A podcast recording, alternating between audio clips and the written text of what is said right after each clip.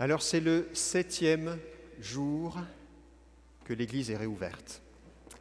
Et on a eu la chance chaque jour de pouvoir célébrer la messe. On était aussi nombreux que ce matin, donc une cinquantaine, ben, pas une cinquantaine, cinquante.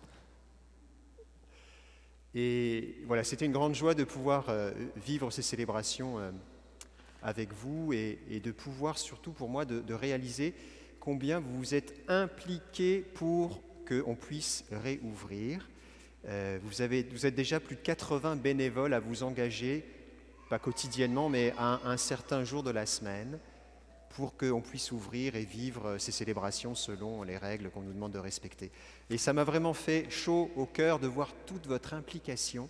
Et je suis vraiment fier de pouvoir compter sur vous et de pouvoir vivre cette mission avec vous.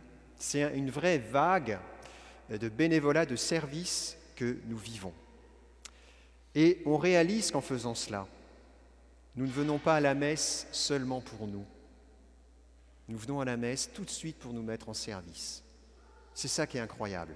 C'était déjà le message que nous recevions dimanche passé, c'est que nous venons, oui, recevoir le corps du Christ, mais nous venons le recevoir comme un service pour nos frères et sœurs. Un, évidemment, pour ceux avec qui nous célébrons ce matin, les 35 qui ont pu rentrer avec les 15 bénévoles qui sont là. Deux, mais aussi avec tous ceux qui sont en ligne avec nous maintenant, de chez eux, et euh, qui célèbrent avec nous aussi.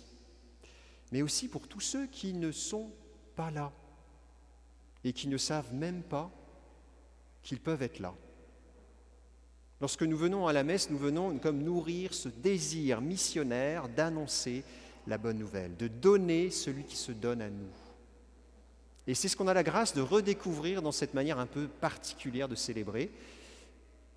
Nous avons la grâce de découvrir que nous sommes euh, élus, choisis, privilégiés pour tant d'autres, déjà des chrétiens qui voudraient être là, mais tant d'autres, plus largement encore, qui ne savent pas qu'ils peuvent être là.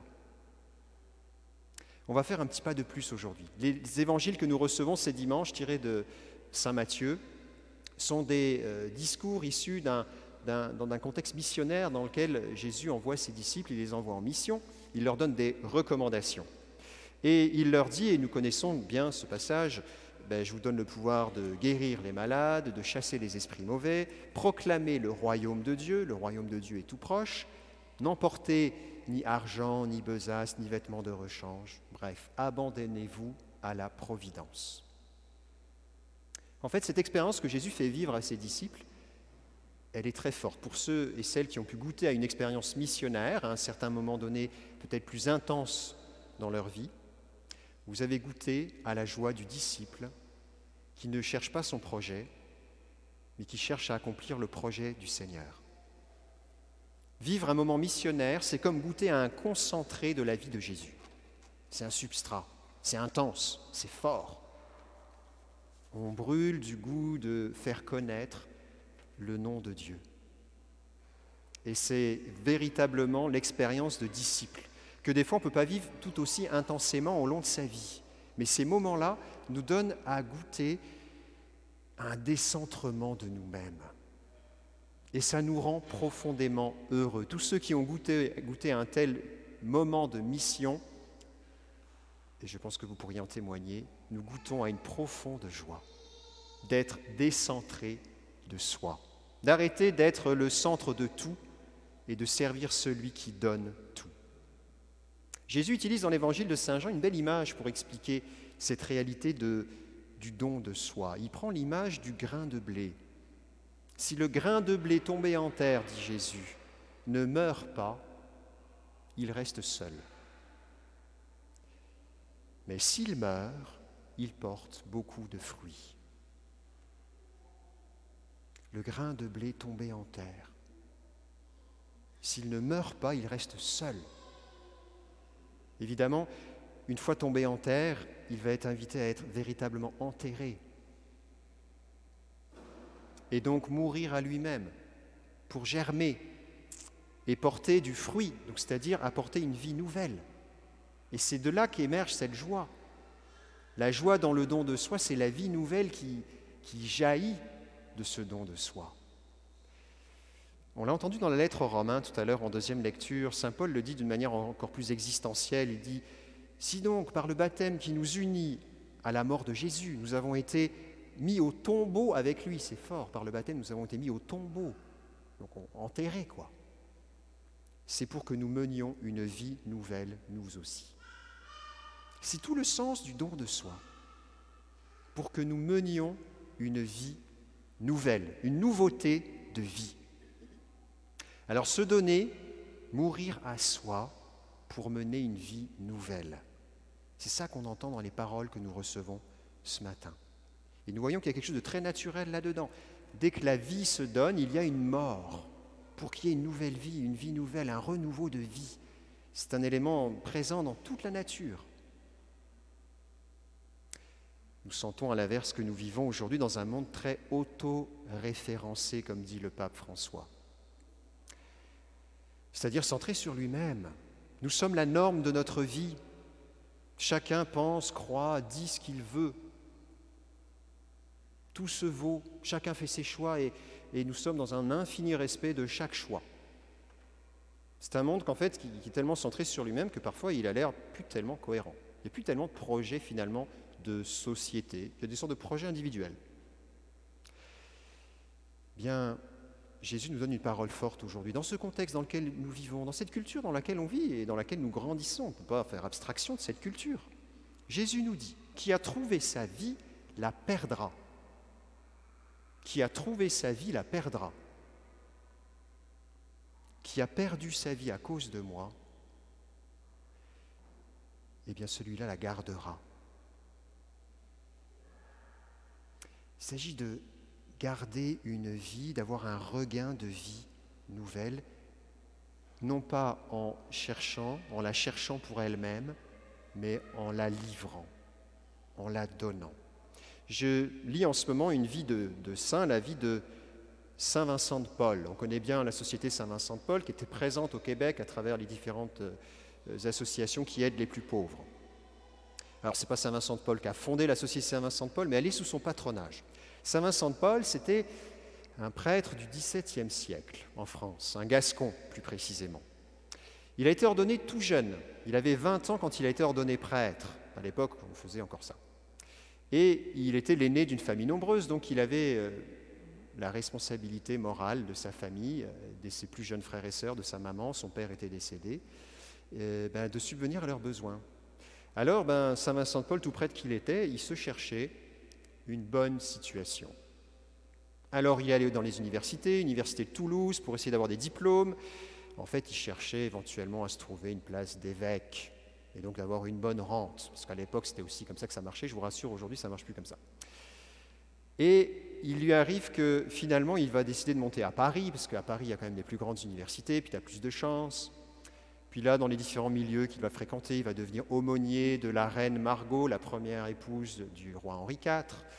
Et puis dans les cercles d'influence de, et compagnie, il va finir par se retrouver aumônier d'une famille, les Gondis.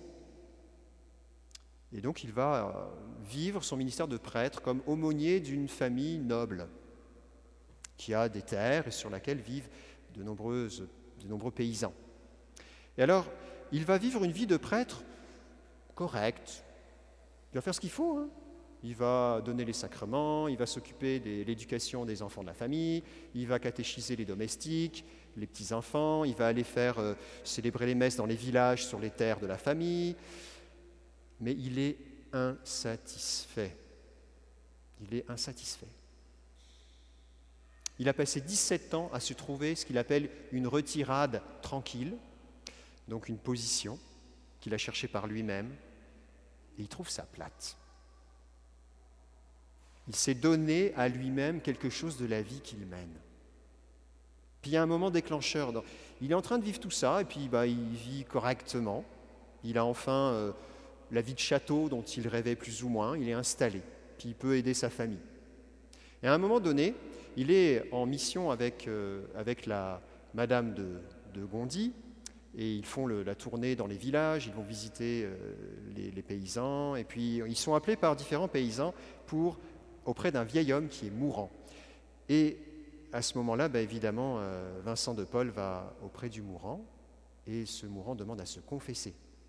Il le confesse. Et sorti de la confession, le vieux monsieur exulte de joie. Il est dans une joie intense. Il est pardonné. Il est tellement dans la joie qu'il commence à faire une confession publique de tous les péchés de sa vie passée. Alors il commence à dire avant tout le monde tout ce qu'il avait fait, et, ça, ça horrifie Madame de Gondy, la vertueuse Madame de Gondy, qui dit Mon Dieu, c'est ça que font mes braves gens. Elle était toute choquée d'entendre ce qui pouvait se passer dans la vie des braves gens de ces terres. Et ce faisant, elle décide de lancer une mission. On va aller continuer à annoncer la bonne nouvelle. Donc elle invite Vincent de Paul à aller prêcher le lendemain dans une église du village. Et c'est là qu'il y a un tournant pour Vincent de Paul. Il n'y croyait pas, Vincent de Paul. Il n'avait même pas été touché par la confession vraiment de ce vieil homme. Mais c'est quand il a commencé à prêcher la miséricorde de Dieu le lendemain, l'église était pleine. Et tout le monde a voulu se confesser. Il ne croyait pas en la puissance de ses paroles. Il ne pensait pas que ce qu'il allait dire avec sa maladresse et son accent gascon allait toucher les cœurs. Eh bien, c'est ce qui s'est produit. Ils ont dû faire appel à d'autres prêtres pour venir confesser et, et venir au service de ces hommes-là. Ce jour-là, Vincent de Paul s'est décentré de lui-même. Il a accepté de se mettre au service véritablement de ces personnes. Ce jour-là, sa vie a pris un nouveau tournant. Je ne connais pas la suite parce que je ne suis pas allé encore assez loin dans le livre, donc je vous raconterai plus tard. Mais on sait qu'il est devenu saint et on sait qu'il s'est mis au service des personnes les plus pauvres et qu'il a continué à, former des missionnaires et, ça, ça est devenu à un moment donné un décollage dans sa vie. Alors de cette histoire, moi je garde deux choses. La première, c'est que ce n'est pas nouveau qu'on vit dans un monde où on est insatisfait. Hein. Déjà au XVIIe siècle, il y avait des gens qui étaient insatisfaits de leur vie. si vous êtes insatisfait de votre vie, soyez sans crainte, ce n'est pas nouveau dans l'histoire de l'humanité. Deuxième chose, il n'est jamais trop tard pour se décentrer, se donner et remettre sa vie au Seigneur. Vincent de Paul, il a attendu 17 ans de sacerdoce avant de faire cet acte qui va véritablement lui donner une autre dimension à sa vie. Moi, j'ai encore 5 ans devant moi. Alors ça me rassure. Mais pour chacun de nous, nous voyons que des fois, oui, nous donnons au Seigneur, mais nous reprenons, nous nous donnons à moitié, puis on n'a plus trop envie de se donner, puis on est insatisfait, on se demande pourquoi. Parce qu'on a arrêté de se donner. On essaye d'acquérir notre position, maintenir notre position. Correct, c'est bien ce qu'on fait. On n'est pas des mauvaises gens, mais c'est plate. Eh bien, il y a un verset qui précède le moment d'envoi missionnaire que Jésus fait dans Matthieu chapitre 10, qu'on n'a pas lu ce matin. Vous avez reçu gratuitement, donné gratuitement. Et c'est la clé du don de soi. On ne se donne pas seulement par une décision, aussi héroïque soit-elle. On se donne par débordement. On se donne par débordement de dons. On se donne lorsqu'on réalise que tout ce que l'on a, tout ce que l'on est, est don. On se donne lorsqu'on réalise qu'on est soi-même un don, un pur don de Dieu. C'est cadeau. Notre vie est cadeau. Lorsqu'on réalise cela et qu'on se réveille chaque matin en se disant cela, on déborde. Et on se donne sans même s'en rendre compte. Il y a un, passage de l'évangile de Saint Jean qui est très fort lorsque Jésus rencontre la Samaritaine. Cette femme qui cherche l'amour, puis elle cherche, elle cherche tellement qu'elle trouve plusieurs hommes, mais elle est insatisfaite de toutes ses aventures. Et Jésus lui dit cela. Celui qui boira de l'eau que moi je lui donnerai n'aura plus jamais soif. Et l'eau que je lui donnerai deviendra en lui source jaillissante pour la vie éternelle. C'est ça ce débordement. On se laisse remplir du don de Dieu pour déborder dans le don de nous-mêmes. Eh bien, on va demander cette grâce, nous qui sommes euh, des privilégiés ce matin, c'est vrai que nous sommes dans l'Assemblée, on réalise que c'est un cadeau qu'on est là. Vous réalisez pas ça? C'est un cadeau d'être là ce matin. C'est une chance. Il ne s'agit pas de faire les autres jaloux, mais il s'agit de réaliser que ce n'est pas parce qu'on a cliqué plus vite que les autres qu'on est là ce matin. C'est un cadeau de Dieu qui nous est fait. Et pourquoi est-ce qu'on a ce cadeau-là? Ben, Je vous pose la question. Pourquoi a-t-on reçu ce cadeau aujourd'hui? Pour en faire quoi? N'est-ce pas pour en déborder? N'est-ce pas pour le retransmettre, le redonner? Nous donner nous-mêmes davantage? Et goûter à la joie du don? Seigneur, nous te bénissons parce que dans cette messe, c'est nous-mêmes qui nous offrons. Tout à l'heure, on va dire que l'Esprit Saint fasse de nous une éternelle offrande à ta gloire. C'est ce que nous voulons, Seigneur, aujourd'hui. Que tu fasses de nous une éternelle offrande à ta gloire. Amen.